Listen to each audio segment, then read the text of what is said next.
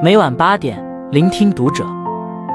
各位听友们，读者原创专栏现已全新上线，关注读者首页即可收听。今晚读者君给大家分享的文章来自作者洞见 Me A。浙大凌晨视频流出，人和人的差距其实是视野和习惯的较量。前两天刷到一条关于浙江大学的视频，深夜十一点半，浙大的教室里依然有学生在埋头苦读。保安要到每个教室驱赶学生回去，可他们在离开教室以后，并没有直接回寝室，而是在走廊里找个位置继续学习。凌晨一点多，浙大附近的咖啡馆也挤满了熬夜学习的学生。有人累了就趴在桌子上小憩一会儿，有人实在撑不住了才会回宿舍。有时候，就连老教授也是凌晨推个自行车回家。你会发现，名校生的世界里。没有上课和下课之分，哪怕是课余时间，师生也都用来充实、提升自己。反观有些大学生，晚上熬夜打游戏，白天上课睡觉，平时不努力，考试前开始临时抱佛脚。王九月是山东某大学的一位教师，受朋友之邀，他到一所民办高校代课。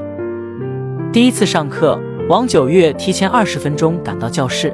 可上课前五分钟，教室内空无一人，他一度怀疑自己走错了教室。上课铃响，学生们才陆续走进教室，手里拿着油条、豆浆、煎饼、包子，一边吃一边找座位坐下，就像进了电影院。上课时，学生干什么的都有，玩手机的、睡觉的、聊天的，唯独没有认真听课的。王九月采取了很多措施，想把学生的注意力拉回课堂。但都以失败告终。期末考试前，他给画了重点，就差直接告诉答案了。学生还是考得一塌糊涂。第二年，他坚决拒绝了朋友的邀请，给再多的课时费也不去了。因为给那些学生上课，让他完全没有存在感和成就感。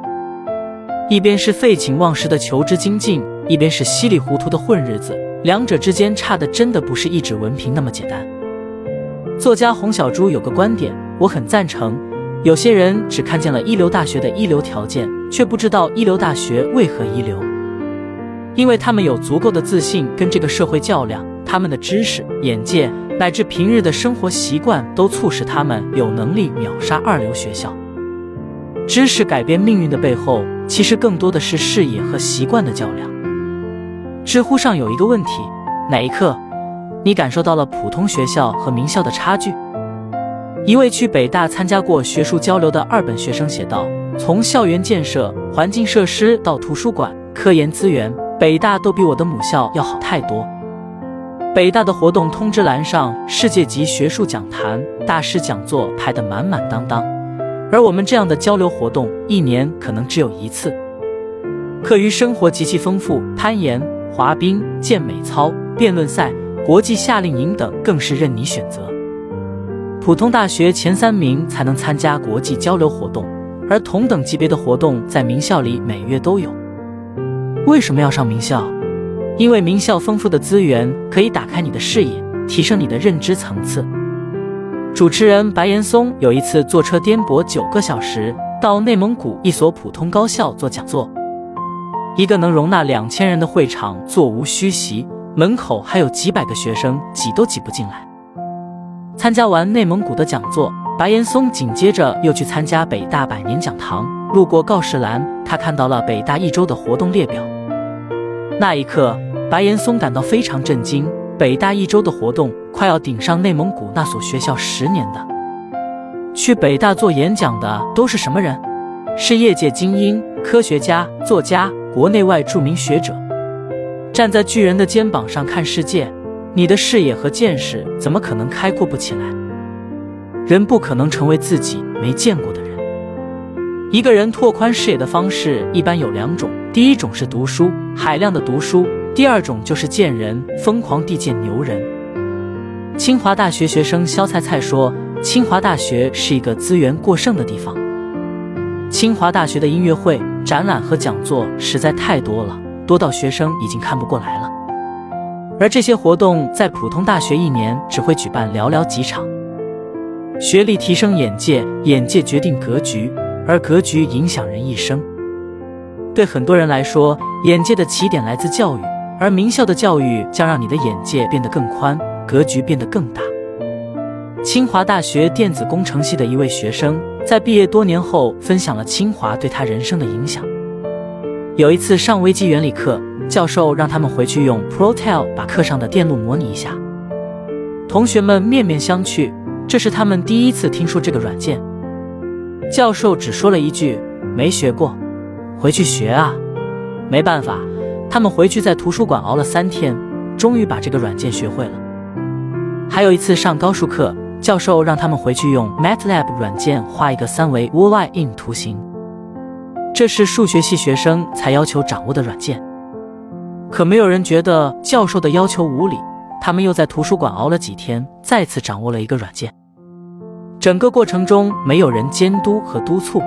在清华读书期间，他养成了不畏艰难的习惯，所以他在毕业参加工作后，无论遇到多棘手的任务，他都没有抱怨过。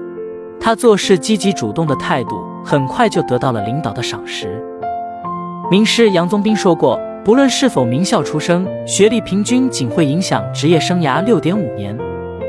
一个名校出来的学生，即便高学历已经不能对他的职业生涯有任何帮助，但他们在求学路上培养出来的各种良好的习惯，会伴随他们一生。”知乎博主 Molen 也分享过一个故事：有个中国人民大学的应届毕业生，刚入职时工资比老员工还高。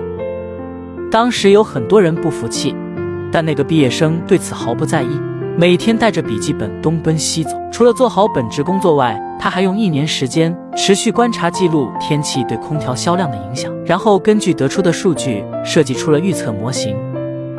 根据他的模型列出的销售计划，让整个销售部门的业绩翻了两倍。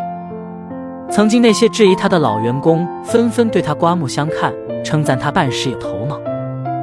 亚里士多德说过：“优秀不是一种行为，而是一种习惯。”名校学生在深造过程中，不仅牢固掌握了专业知识，更重要的是养成了做事严谨、深度思考、终身学习的好习惯。而这些习惯在以后的工作中，会助力他们的职场之路走得更快、更远。威廉·德雷谢维奇在《优秀的绵羊》中写道。名教对孩子来讲是必需品，不再是改变生活的一次机会，并且精英式的生活方式是通往幸福的唯一途径。永远不要把名校的意义拘泥在毕业后找到一份高薪的工作这么简单。虽然名校的学习只有短暂的几年光阴，但它带给你的视野、思维方式和学习习惯将会影响终身。我们无法决定自己的起点，但读书可以改变命运的转折点。让我们拥有更多的选择权和自主权。点个再看，必要时请逼孩子一把，让他拥有更广阔的人生。关注读者，感恩遇见。